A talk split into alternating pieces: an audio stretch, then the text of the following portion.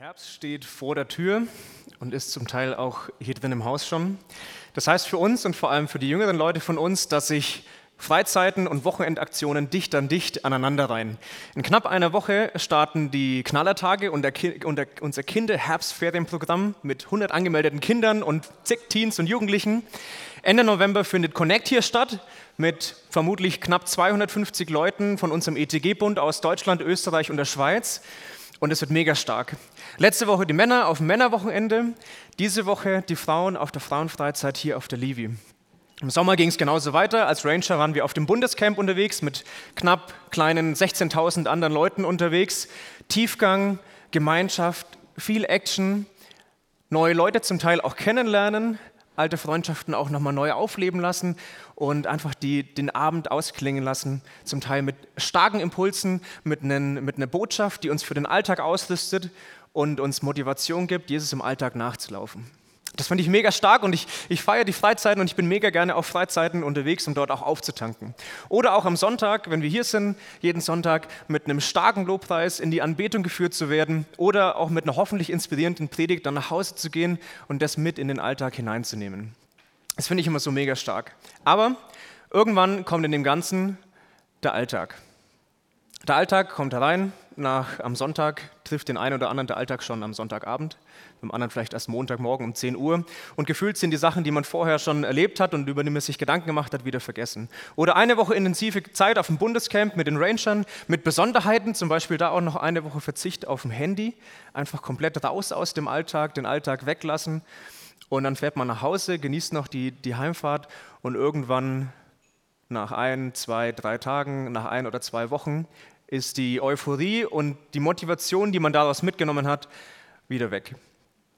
Und ich habe mir dann mal gefragt, okay, wie, woran liegt es? Woran liegt es, dass man auf, auf, auf Freizeiten immer so geistlich auftanken kann oder auch auf Wochenendaktionen im Gottesdienst und im Alltag fällt es uns so schwer?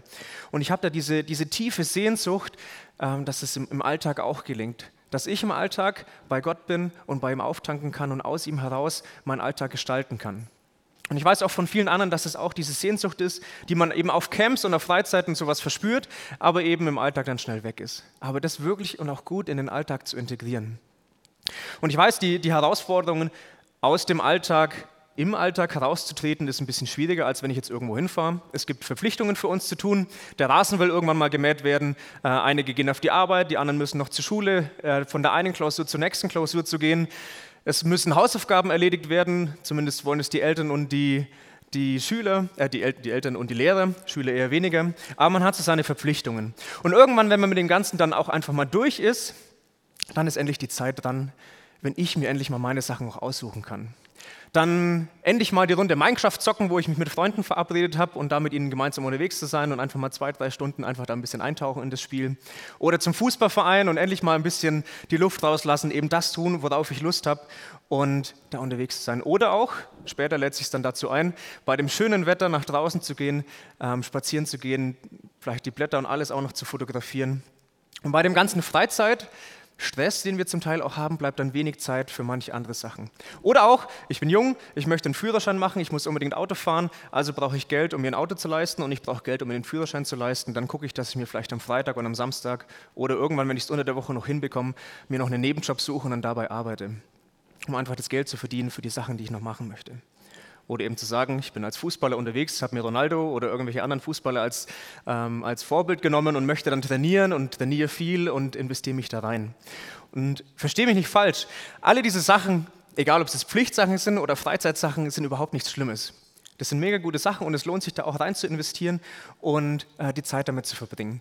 Aber in unserem Alltag verbringen wir und verwenden, bekommen wir so viele Einflüsse, die auf uns einprasseln. Ähm, durch Leute, denen wir unterwegs sind, vielleicht auch durch Vorbilder, die wir uns genommen haben und gucken, wie kann ich so unterwegs sein, wie sie auch unterwegs sind.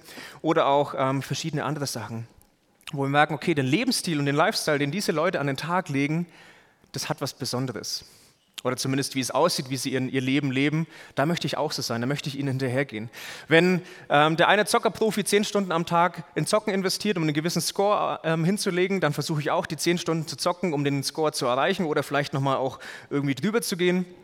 Oder wenn ich sage, äh, wenn ich jemand wäre, der sich mit Musik auskennt und Musik spielen würde, ich höre gerne Musik, aber wenn ich gerne Musik spielen würde und ich sehe ein Vorbild, Eric Clapton oder Jimi Hendrix oder wie irgendwelche Gitarristen heißen, dann würde ich auch diese Gitarre haben wollen, mit der sie spielen.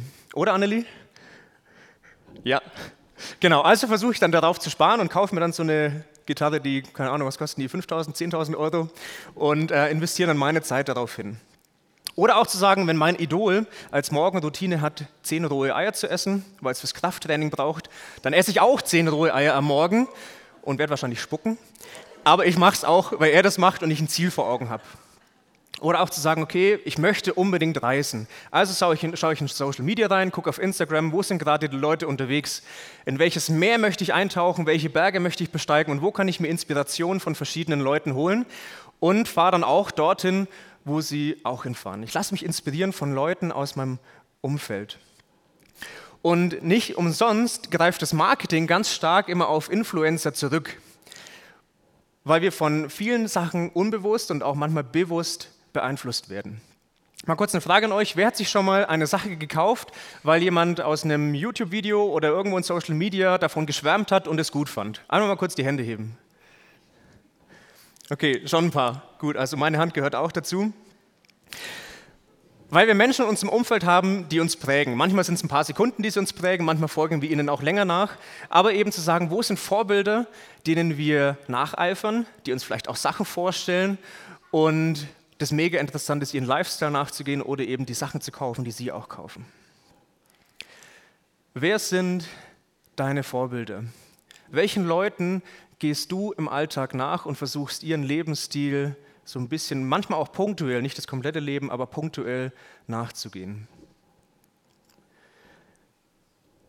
Egal, ob es bei dem einen oder anderen der Monte ist oder irgendwelche anderen YouTuber oder du eine Autobiografie liest von Michelle Obama oder Carlo Ancelotti oder was auch immer, da hinterher zu sein und dir die Leute da als Vorbild zu nehmen. Für mich als Vorbild sind unter anderem Andy Mumford und Andrea Livieri. Ich vermute mal stark, dass die wenigsten von euch die kennen. Das sind zwei Fotografen und die haben dieselbe, dasselbe Kamerasystem wie ich von Fujifilm. Und ich habe mir das Kamerasystem nicht gekauft wegen ihnen, aber ich bin im Nachhinein drauf gekommen. Und ich finde es so mega inspirierend, wie sie über verschiedene Objektive reden, was es da alles zu kaufen gibt, ähm, was man alles beachten kann, die Bildeinstellungen und den Stil einfach auch, wie sie in der Land, wie die Landschaft fotografieren, finde ich mega inspirierend und nachahmenswert und auch danach versuche ich meine Fotos auch zu machen, die Komposition und alles zu, be zu, zu beachten. Und ich habe mir tatsächlich aber mal ein, ein Objektiv gekauft, was Sie vorgestellt haben. Es war eine bewusste Kaufentscheidung, kein Spontankauf, aber eben zu sagen, Sie haben davon geschwärmt, das hat Sie in Ihrer Fotografie weitergebracht, also dachte ich mir, das bringt mich auch weiter. Und das fand ich mega inspirierend, einfach wie Sie da unterwegs sind. Oder in einem anderen Bereich, ein großes Vorbild ist äh, John Mark Comer, ein Christ, Autor und Prediger, der unter anderem diese beiden Bücher ähm, herausgebracht hat, die seit kurzem auch auf Deutsch herauskommen. Das Ende der Rastlosigkeit und Live No Lies. Mega empfehlenswerte Bücher.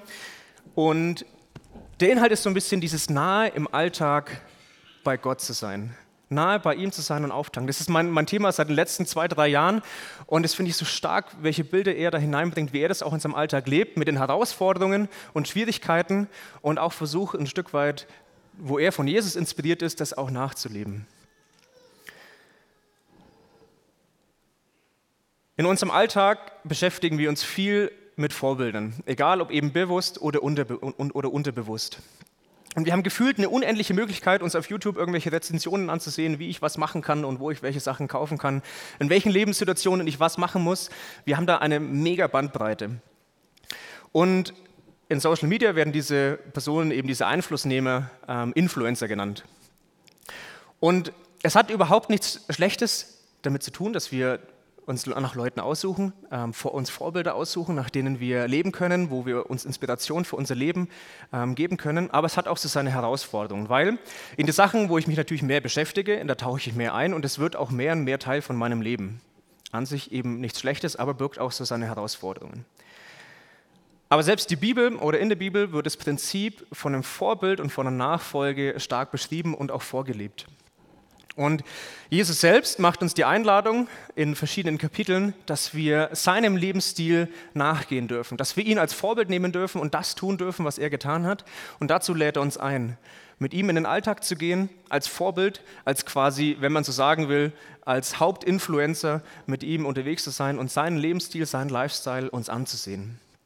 Er möchte uns, im Gegensatz zu den anderen, viele andere bestimmt auch, aber er auf jeden Fall ins Positive beeinflussen. Dass unser Leben gelingt, dass wir wachsen können und dass wir uns äh, ganz nah bei ihm sein können und ganz nah bei Gott sein können. Und er, lernt, er lädt uns dazu ein, ihm nachzufolgen, weil er weiß, welche Fragen wir uns dann auch im Alltag stellen, auf die viele YouTuber trotzdem auch keine Antwort haben. Auf stressige Situationen, auf Herausforderungen, wo wir nicht wissen, wie kommen wir eigentlich durch den Alltag durch, weil er unser Leben kennt und uns darauf Antwort geben möchte und auch Ruhe geben möchte. Und wir tauchen ein in den Bibeltext und zwar in Matthäus Kapitel 11, 28 bis 30, wo Jesus uns einlädt mit dem Joch. Und ich lese euch die Bibelstelle vor. Kommt zu mir, ihr alle, die euch plagt und von eurer Last fast erdrückt werdet. Ich werde euch Ruhe geben. Nehmt mein Joch auf euch und lernt von mir, denn ich bin gütig und von Herzen demütig. So werdet ihr Ruhe finden für eure Seele. Denn das Joch, das ich auferlege, drückt nicht, und die Last, die ich zu tragen gebe, ist leicht. Okay, Hand aufs Herz, wer lebt in seinem Alltag und in seinem, in seinem Leben noch das Bild von dem Joch? Für uns ist es heute eigentlich kein, kein gängiges Bild mehr. Den Leuten, denen Jesus das damals erzählt hat, für die war es gang und gäbe, die kannten sich in der Landwirtschaft aus, die wussten, was dieses Bild bedeutet. Und ihr seht jetzt dann auch hier gleich auch ein Bild von zwei Ochsen, die zusammen unter so einem Pferch und unter so einem äh, Joch eingepfercht sind. Und es war eben dieses typische Bild, dass wenn der Acker gepflügt wurde, fährt es nicht irgendwie ein Fente oder irgendein anderer Traktor durch, sondern es war eine harte Arbeit für hauptsächlich die Ochsen, die hinten diesen schweren Pflug tragen mussten und aber auch noch dieses, diesen Holzbalken quasi auf ihren Rücken, dieses Joch, ähm, wo sie zusammen eingespannt waren.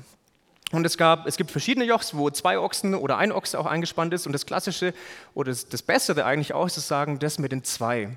Da steht einmal ein jüngerer Ochse und einmal ein älterer Ochse. Der junge Ochse, der einfach mit Kraft und mit Tatendrang voranprescht und der bei, was den Bauern aufgefallen ist, wenn er alleine unterwegs war, meistens bis zum Mittag fertig war.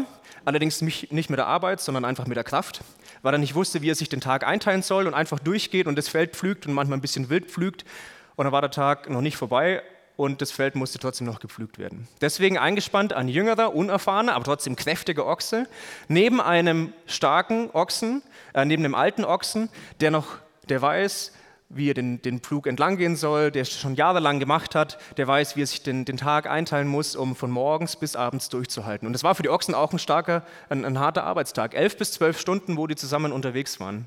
Aber eben der jüngere Ochse, hatte den älteren Ochsen, um zu lernen. Und die beiden mussten dann so einen, einen Rhythmus finden, wie sie zusammen durch den Tag durchkommen und es schaffen, das Feld zu pflügen und nicht schon gegen Mittag unterzugehen. Aber eben das Bild ist, ein Jüngerer lernt von einem Älteren. Mit dem Blick von dem, von dem Bild, von dem Joch im Kopf, lese ich euch den Bibeltext nochmal vor in einer etwas anderen Übersetzung. Kommt alle her zu mir, die ihr euch abmüht und unter eurer Last leidet. Ich werde euch Ruhe geben. Vertraut euch meiner Leitung an und lernt von mir, denn ich gehe behutsam mit euch um und sehe auf niemanden herab. Wenn ihr das tut, dann findet ihr Ruhe für euer Leben. Das Joch, das ich euch auflege, ist leicht und was ich von euch verlange, ist nicht schwer zu erfüllen. Also die Einladung von Jesus ist klar. Er möchte, dass wir gemeinsam mit ihm zusammen unter sein Joch gehen. Unter sein Joch gehen und unter seine Führung mit ihm zusammen unterwegs sind und von ihm lernen. Dass wir lernen, wie wir unser Leben und unseren Alltag gestalten können.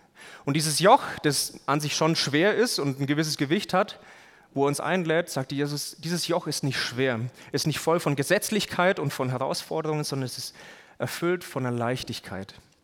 Und die Einladung spricht Jesus an jeden einzelnen von uns aus. Egal, ob wir schon 40 Jahre mit ihm, zu, mit ihm unterwegs sind und ihm nachfolgen oder vier Jahre oder vier Monate oder erst seit kurzem. Die Einladung, dass wir bei ihm Ruhe finden dürfen und unter seine Führung gehen dürfen, spricht er an jeden einzelnen von uns aus. Und das Joch ist ein Bild für einen Gemeinschaftsprozess. In der, in der, in der Vorbereitung ging es leider nicht. Ich hätte gerne ein, ein richtiges Joch gehabt, um euch das zu zeigen, um zusammen unterwegs zu sein. Aber Pascal und ich werden euch mal zeigen, wie, wie das sonst so auch im Alltag dann aussieht. Und man schlägt sich hier so, so ein, das ist jetzt quasi das schwere Loch, was, Joch, was wir normalerweise tragen würden. Und es ist ein Jüngerer dabei, ein, ein, ein Schüler und ein Älterer dabei, jetzt quasi der Lehrer. Und die sind zusammen im Alltag unterwegs.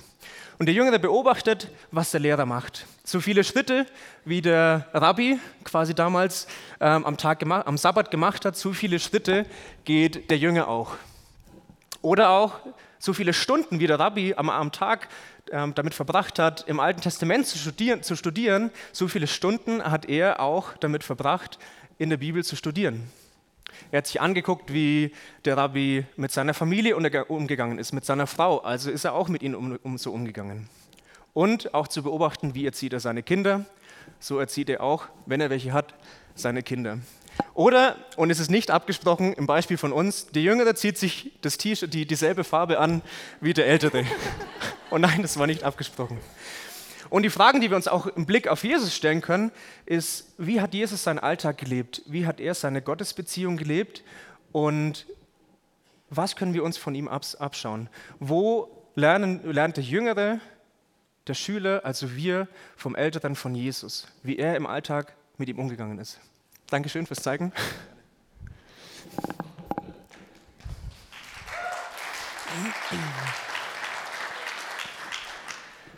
Und bei all den Fragen, die wir Jesus stellen können, kann man, sich auch, äh, kann man sich auch stellen, irgendwas war bei ihm anders. Weil man hat gemerkt, wenn man mit ihm unterwegs ist und wenn man ihn erlebt, dann hatte er einen tiefen Frieden und eine tiefe Ruhe. Und es kam nicht daher, dass er einen, einen, lockeren Alltag hatte und nicht wusste, was er den ganzen lieben langen Tag so machen sollte, sondern ich würde sagen, aus menschlicher Sicht hatte Jesus einen ziemlich, also zumindest aus meiner menschlichen Sicht, hatte Jesus einen ziemlich stressigen Alltag. Er war mit einer Menschenmenge unterwegs, die ihn zum Teil bedrängt hat und von ihm lernen wollte. Er hatte mehr oder weniger tolle Gespräche mit Pharisäern und mit anderen Gesetzesgelehrten, die ihn immer wieder auch bedrängt haben und so seine Herausforderung damit. Er wurde versucht und hatte seine Herausforderung im Garten Gethsemane oder eben in der Wüste. Und eben bei dem Ganzen kann man sagen, er hatte nicht wirklich ein leichtes Leben. Aber trotzdem ging von ihm eine Kraft und ein Frieden aus, der eben auf seine Beziehung zu seinem Vater zurückzuführen ist. Und um in dem Bild von dem Joch zu bleiben, sind es eben drei Punkte, die für uns wichtig sind, die wir uns von Jesus ansehen dürfen. Das eine ist eben, mit Jesus zusammen zu sein, unterwegs zu sein unter sein Joch. Das zweite ist, Jesus immer ähnlicher zu werden und von ihm zu lernen. Und das dritte ist, das zu tun, was Jesus tun würde, wenn er ich wäre.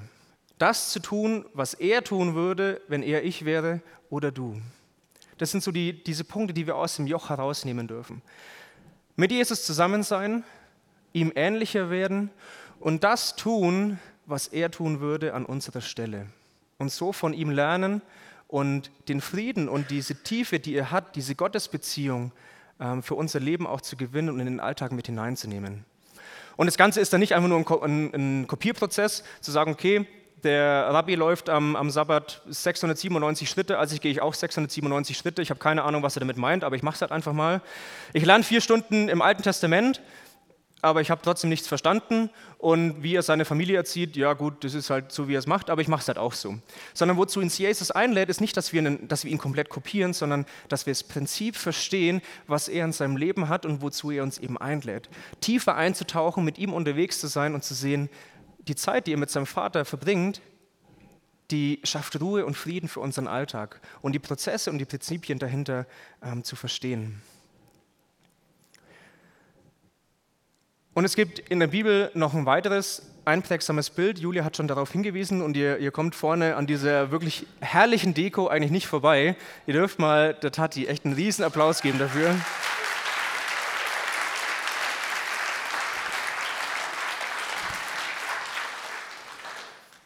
Und zwar das Bild vom Weinstock. So die, Kern, die, die Kernbotschaften sind die Verse 1 bis 5, wo es darum geht, Jesus ist der, der Weinstock und Gott ist der Weingärtner.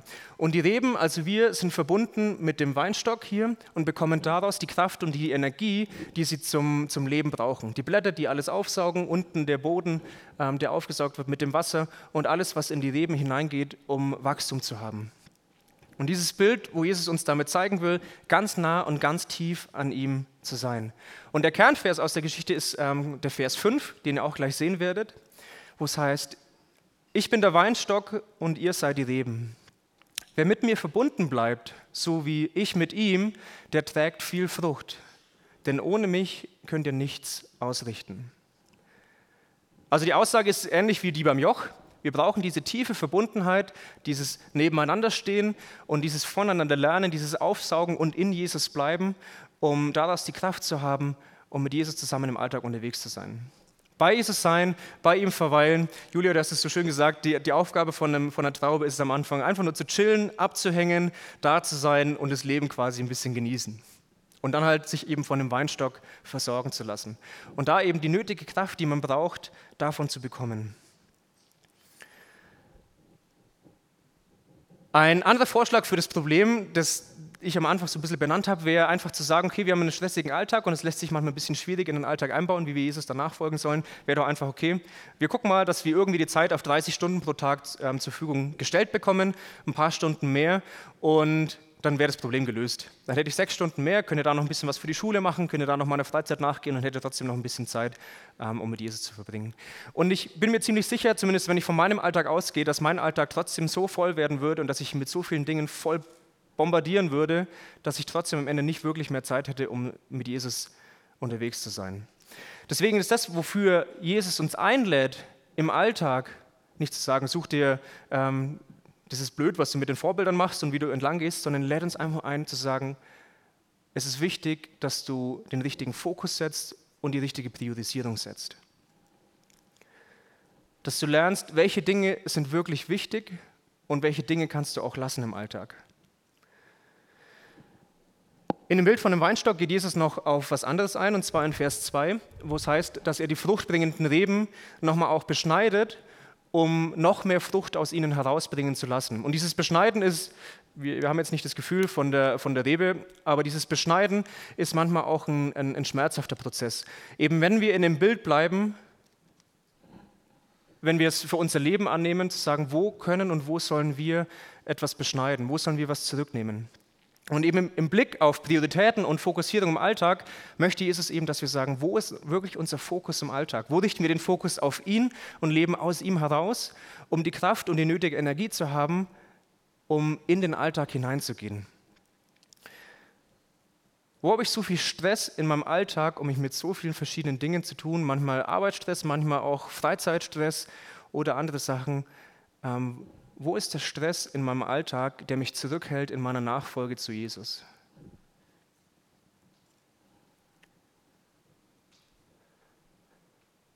Für mich war das früher, vor einigen Jahren, war das einfach das Thema Playstation. Es war das Thema Zocken. Und ich habe ziemlich viel gezockt und ich habe gerne gezockt und ich fand es auch cool. Und irgendwann hatten Lino und ich dann geheiratet und dann hatten wir natürlich die Zeit versucht, die wir zusammen waren, dass wir auch die Zeit zusammen verbringen. Aber unser Alltags Arbeitsalltag war ein bisschen unterschiedlich. Lino war Studentin, das heißt, sie musste morgens früh raus. Und ich hatte ein Schichtsystem, mal musste ich früh raus und in der anderen Woche musste ich erst um 12 Uhr anfangen. Das heißt, ich konnte, wenn ich Spätschicht hatte, relativ lange schlafen und Lino war gerade sowieso nicht da. Also habe ich natürlich die Nacht, äh, die Nacht genutzt, um zu zocken. Und es ging richtig lange, mal bis 3 Uhr, 4 Uhr, 5 Uhr. Ich komme auch mit relativ wenig Schlaf zurecht, vor allem damals.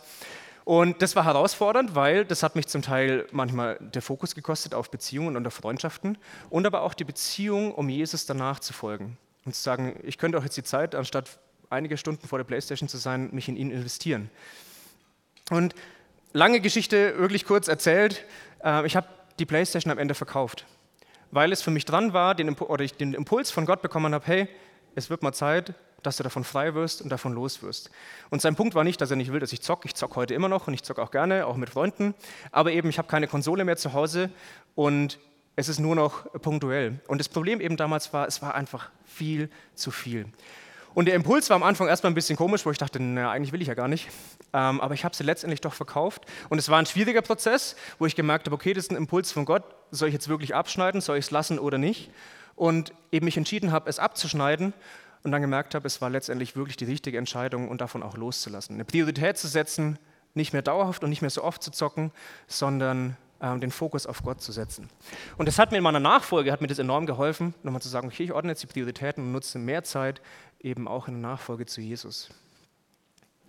Was ist dein Schnitt, dein Abschnitt im Leben, wo du sagst, da wäre es gut, davon loszuwerden, weil ich merke, es ist an sich eine schöne Sache, aber letztendlich kostet es mich die Zeit für meine Nachfolge. Wo braucht man denn manchmal einen Abschnitt, um alte und kaputte Blätter abzuschneiden, die Wachstum verhindern, um noch mehr Frucht und Energie und eben das, was wir für den Alltag brauchen, auch zu bekommen?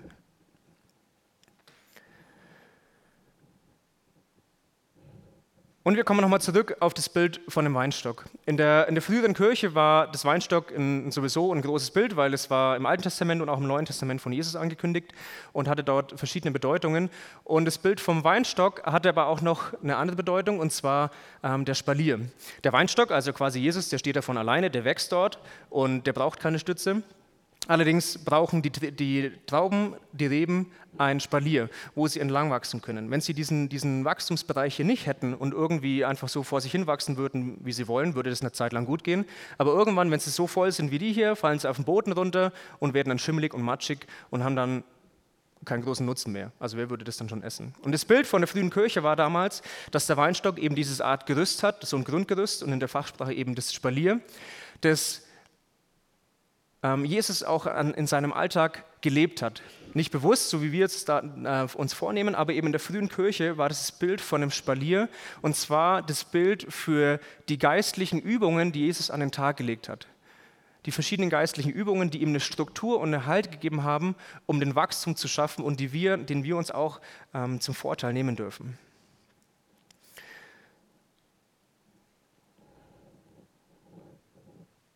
Und daher in den beiden Bildern mit dem Joch und mit dem Weinstock merken wir, wir kommen an dem, an dem Vorbild von Jesus gar nicht vorbei, wenn wir merken wollen, wie wir Gottes Beziehung in unserem Alltag leben wollen, weil das Jesus so sehr geprägt hat und uns vorzeigt, wie wir in Alltagssituationen, in stressigen Situationen, in dem, wo wir einfach merken, ähm, alles, was mich beschäftigt, das killt mich gerade. Der, Alltagsstress killt mich gerade und ich weiß nicht, wie ich so durch den Tag kommen soll oder geschweige dann irgendwie Beziehung für Jesus finden soll. Lädt er uns ein, in stürmischen Zeiten, in herausfordernden Zeiten zurückzutreten und sich Momente zu nehmen, um, um dieses, diese Struktur ähm, auch umzusetzen, um zu sagen, wo brauche ich welche, welche Dinge, um Jesus und Gott im Alltag näher zu gehen. Und die Probleme und Herausforderungen werden dadurch im Alltag nicht weniger. Jesus hatte nach wie vor seine Herausforderungen und Probleme, aber eben ist es das was anderes, wenn ich einfach aus mir heraus in die Situation hineingehe und eigentlich merke, ich komme da gar nicht durch. Oder eben sage, ich gehe aus der Motivation von Jesus, aus dem Frieden und dem, was wie er mich im Tag erfüllt, in den Alltag hinein. Und es so auch Veränderung für unseren Alltag schafft. Und Jesus hatte eben eine Vielzahl von diesen geistlichen Übungen, sei es äh, Gebet, Sabbat, Stille, Einsamkeit, die Bibel auswendig zu kennen und auch noch andere, zu sagen, er hat eine Vielzahl von dem, die er uns vorgelebt hat und die wir uns auch, auch mitnehmen dürfen. Und ich finde so, die Bibel bietet uns oft was, was Konkretes, aber manchmal auch so was Unkonkretes. Wo können wir wirklich Jesus wie im Alltag nachfolgen? Und ich finde, diese geistlichen Übungen, diese geistlichen Praktiken, die Jesus vorgelebt hat, geben uns was Handfestes und Konkretes für unseren Alltag, wie wir die Beziehung zum himmlischen Vater auch leben können und wie wir da eine Struktur bekommen, um Raum zu haben für emotional-geistlichen Wachstum und eine Beziehung zum himmlischen Vater zum Leben und zum Blühen zu bringen. Und eben aus einem Frieden heraus von Gott zu leben. Und wenn wir bei Jesus in die Lehre gehen und mit ihm zusammen unterwegs sind, dann ist es wie, wie ein Muskel, wie ein geistlicher Muskel, der auch erstmal trainiert werden will. Es wäre jetzt was Falsches zu sagen, ich gehe jetzt nach draußen und fange sofort an, 15 Kapitel zu lesen und bete 15 Stunden am Tag. Ähm, das wäre zum einen wahrscheinlich wenig, wenig schwer machbar umsetzbar und zum anderen auch herausfordernd. Wenn ich jetzt, warum auch immer, ich sagen würde, ich würde anfangen, einen Marathon zu laufen, der knapp 42 Kilometer geht, würde ich wahrscheinlich nach fünf Kilometern zusammenbrechen oder je nachdem, wenn ihr noch mal anfeuert und noch ein bisschen am, am, Straßenrand steht, vielleicht nach sieben Kilometern. Aber ich würde irgendwann zusammenbrechen und hätte keine Kraft mehr und keine Energie mehr. Ich müsste trainieren. Ich müsste klein anfangen, jeden Tag ein kleines bisschen joggen gehen und das dann steigern. Und irgendwann wird es ein bisschen mehr und realistisch gesehen bei mir wären es dann ungefähr nach fünf bis acht Jahren, könnte ich dann ungefähr einen halben Marathon laufen. Aber eben Spaß beiseite. Wir, ein geistlicher Muskel will auch trainiert werden, wie jeder einzelne Muskel auch dass wir anfangen, klein, klein anfangen. Vielleicht ist für den einen dran, erstmal den, den Bibelvers des Tages aus der einen Bibel-App zu lesen. Und irgendwann später, nach ein, zwei Monaten, lese ich mal einen kleinen Abschnitt und spreche ein kleines Gebet dazu. Aber eben dich nicht selbst zu überfordern und aber auch das große Ziel vor Augen zu haben. Wenn ich Marathon laufen wollen würde, würde, dann hätte ich das Ziel vor Augen, dass ich darauf hintrainiere. Und wenn ich sage, ich möchte aus der geistlichen Beziehung zu Jesus heraus leben und mir ansehen, wie er gelebt hat, dann habe ich das Ziel vor Augen, dass ich nahe bei Gott sein will und meinen Alltag heraus aus dieser Ruhe und diesen Frieden heraus gestalten kann. Und auch, wenn ich so in die Reihen gucke, ähm, eine Ausbildung, und die meisten von euch waren schon in der Ausbildung, dann fängt man relativ klein an, je nachdem, welcher Ausbildungsbetrieb das war, wurde man vielleicht doch kurz mal reingeworfen und hatte keine Ahnung, was man macht. Aber im Normalfall fängt man klein an und bekommt erst mal gezeigt, was muss man denn eigentlich machen. Man hat einen Lehrmeister, der einen in die Hand nimmt und führt und sagt, so und so geht's und so und so geht's und nicht einfach direkt schon loslegen und machen. Und das ist das Bild, wenn wir mit Jesus in die Ausbildung gehen, in die Lehre, mit ihm unterwegs zu sein und von ihm zu lernen. Und da Theorie und Praxis auch aneinander gehören, möchte ich einfach auch noch kurz zwei Praktiken vorstellen, von denen, die, die Jesus vorgelebt hat, die uns auch was, was Festes geben für unseren Alltag, zum Lernen und von an Jesus dran sein und das merken, wie wir auftanken können. Und die eine Praktik ist, die ich, die, eine der spannendsten geistlichen Praktiken eigentlich, die ich erst seitdem ich hier auf der Liebe bin kennengelernt habe, ist das Thema der Stille. Und das war, als ich hier angefangen hatte, haben Thomas und Dan, meine Kollegen, dann immer angefangen, so ein bisschen ähm, davon zu berichten, was sie, was, sie was sie machen und dann eben die Schweigeexerzitien angehen. Und dachte ich mir, okay, cool, dass ihr das macht, klingt mega gut, aber für mich noch nicht dran. Und ich finde es mega spannend, weil wenn man in die Bibel eintaucht, sieht man auch, dass sich Jesus an zig Stellen in die Einsamkeit und in die Stille zurückzieht, um dort Zeit mit seinem Vater zu verbringen. Egal, ob es nach der Speisung der 5000 waren oder vor der Berufung von seinen Jüngern, also auch vor herausfordernden Situationen oder eben auch vor in, im, im Garten Gethsemane in sich zurückzieht und die Beziehung zu seinem Vater sucht und das oft auch in der Stille macht. Und nur damit wir auch gleich vom, vom selben reden, weil dieses Stille an sich kannte ich nicht, aber es wirkt ein bisschen ähnlich zu dem, was wir auch als stille Zeit kennen. Es meint nicht dieses tägliche Bibellesen oder halt Bibellesen im Allgemeinen, sondern es meint bei Gott sein, in seiner Ruhe sein, eine Gebetshaltung und ein Auftanken und ein Hören auf Gott. Und eben den, den, den Eingang hatte ich ja mit Thomas und dem Dan und ein paar Jahre später hatten wir an der Livi ein Seminar und da ging es um das Thema ähm, Gottes Stimme hören.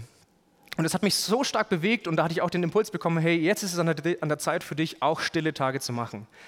Und ich habe mir das dann vorgenommen, ich bin nicht ins Kloster gegangen, aber für mich war es klar, ich möchte, ich möchte weggehen und ein paar Tage mit, mit Jesus in der Stille verbringen. Und in meinen Familienkalender geguckt, ein paar Tage freigeschaufelt und bin weggefahren, bin in die Berge gefahren, das ist so mein Ort der Stille und der Ruhe. Und habe das ausprobiert und es war für mich was enorm Starkes, aber auch was enorm Herausforderndes. Ich musste am Anfang auch erst mal lernen, die Stille überhaupt auszuhalten und zu merken, okay, wo, wo kommen da viele Gedanken. Und das, das eine ist zu sagen, okay, wenn du nicht mehr weißt, was du eigentlich in letzter Zeit alles hättest machen sollen und welche To-Dos du hast, dann ist es das Beste, wenn du solche stille Tage machst. Weil in diesen stillen Tagen kommen dir so viele Sachen, die du, also zumindest bei mir war das so, die ich machen muss, die noch erledigt werden wollen und ich das alles erstmal wegschieben musste und lernen musste, überhaupt still zu werden. Und Stille, Stille auch noch zu sagen, okay, das ist eine bewusste Haltung, sei es zum Beispiel während dem Laufen oder auch zu sagen, ich setze mich hin und gehe in Ruhe. Nehme eine bewusste Gebets-, eine empfangene Gebetshaltung ein und merke einfach, wie ich dann selbst auch ruhig werden darf, nehme meine Umgebung auch wahr. Und dann kommen verschiedene Gedanken. Sei es zum Beispiel, habe ich, als ich vorher nach unten bin, eigentlich den Müll mitgenommen? Hatte ich den, den Herd angelassen? Was Lino gerade wohl mit den Kindern macht und ob es ihnen gut geht? Ah, ich wollte Marius eigentlich noch sagen, was er für ein richtig cooler Typ ist, aber das mache ich einfach beim nächsten Mal dann. Oh, und im Büro hatte ich das und das noch vergessen. Okay, einfach alles wegschieben. Erstmal dieses zu lernen, Sachen wegzuschieben, die dort kommen. Und es kommen extrem viele Eindrücke und viele Sachen, die nichts mit Gott zu haben und da einfach zu sagen, das erstmal wegschieben und wirklich nah bei Gott sein und bei ihm sein. Es braucht einen Moment, das auch erstmal einzuüben und diese Dinge, die nichts damit zu tun haben, wegzuschieben, um den Fokus auf ihn zu haben. Und trotzdem Ganzen waren die Tage mega gut. Drei Tage in die Stille zu gehen, mit Jesus unterwegs zu sein, auch in der Bibel zu lesen, auch zu beten, aber dieses Stillsein vor ihm und einfach nur zu hören, was hat Gott für mich und für mein Leben auch gerade zu sagen. Und aus dem Alltag, aus, dem, aus diesen ersten Stille-Tagen heraus kam ein großer Impuls für mich. Es ist mega schön und gut, dass du es gemacht hast, dass du dir den, den, Platz dafür geschaffen hast, drei Tage wegzufahren. Aber wenn du das nicht mit in deinen Alltag mit hineinnimmst, dann würde das nicht viel bringen. Es wird was bringen, aber es wird nicht viel bringen, weil 365 Tage und dann drei Tage davon in die Stille zu gehen, ähm, schafft nicht eine, eine, Gottesbeziehung und eine Gottesnähe.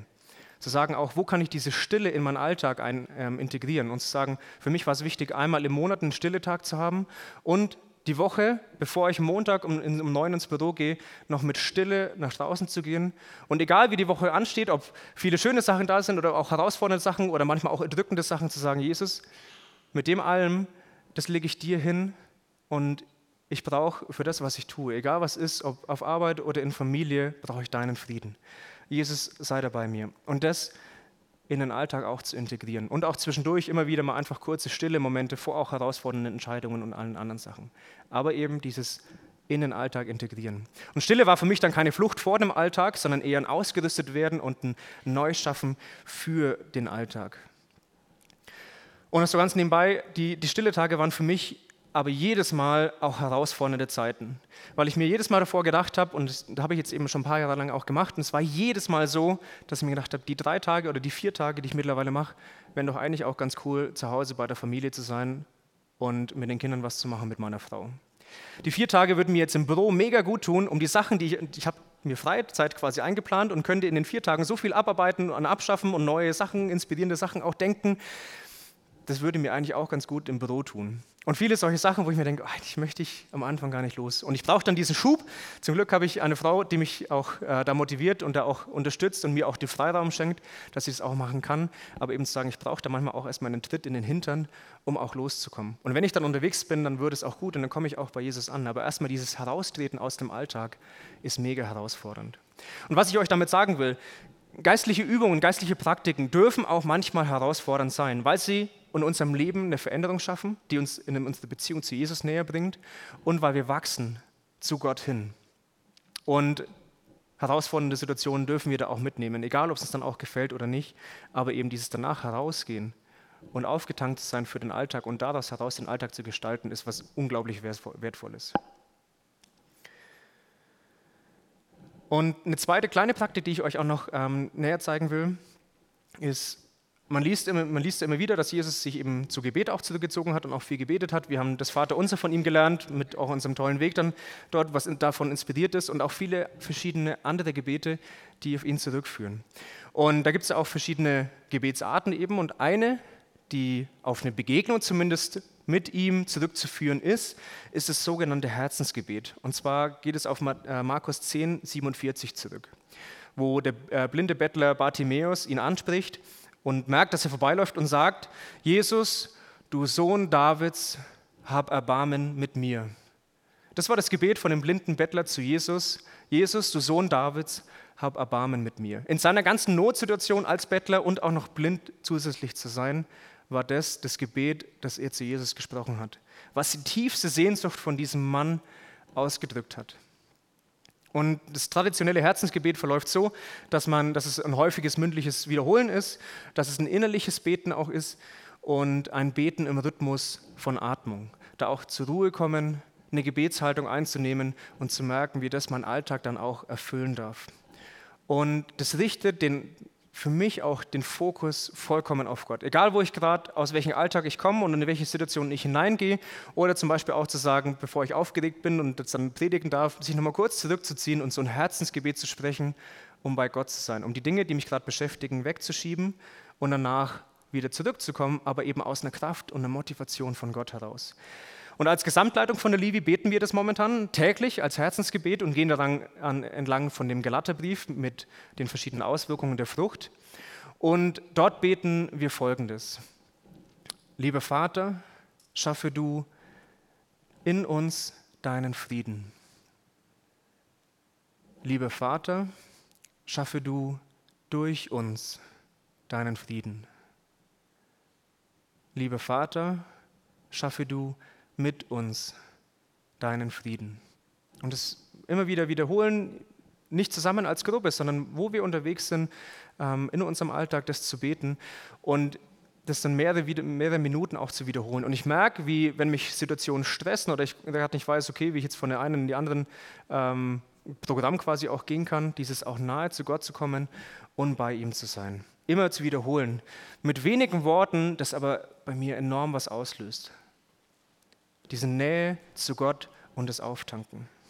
Lieber Vater, schaffe du in uns deinen Frieden. Lieber Vater, schaffe du durch uns deinen Frieden. Und lieber Vater, schaffe du mit uns deinen Frieden.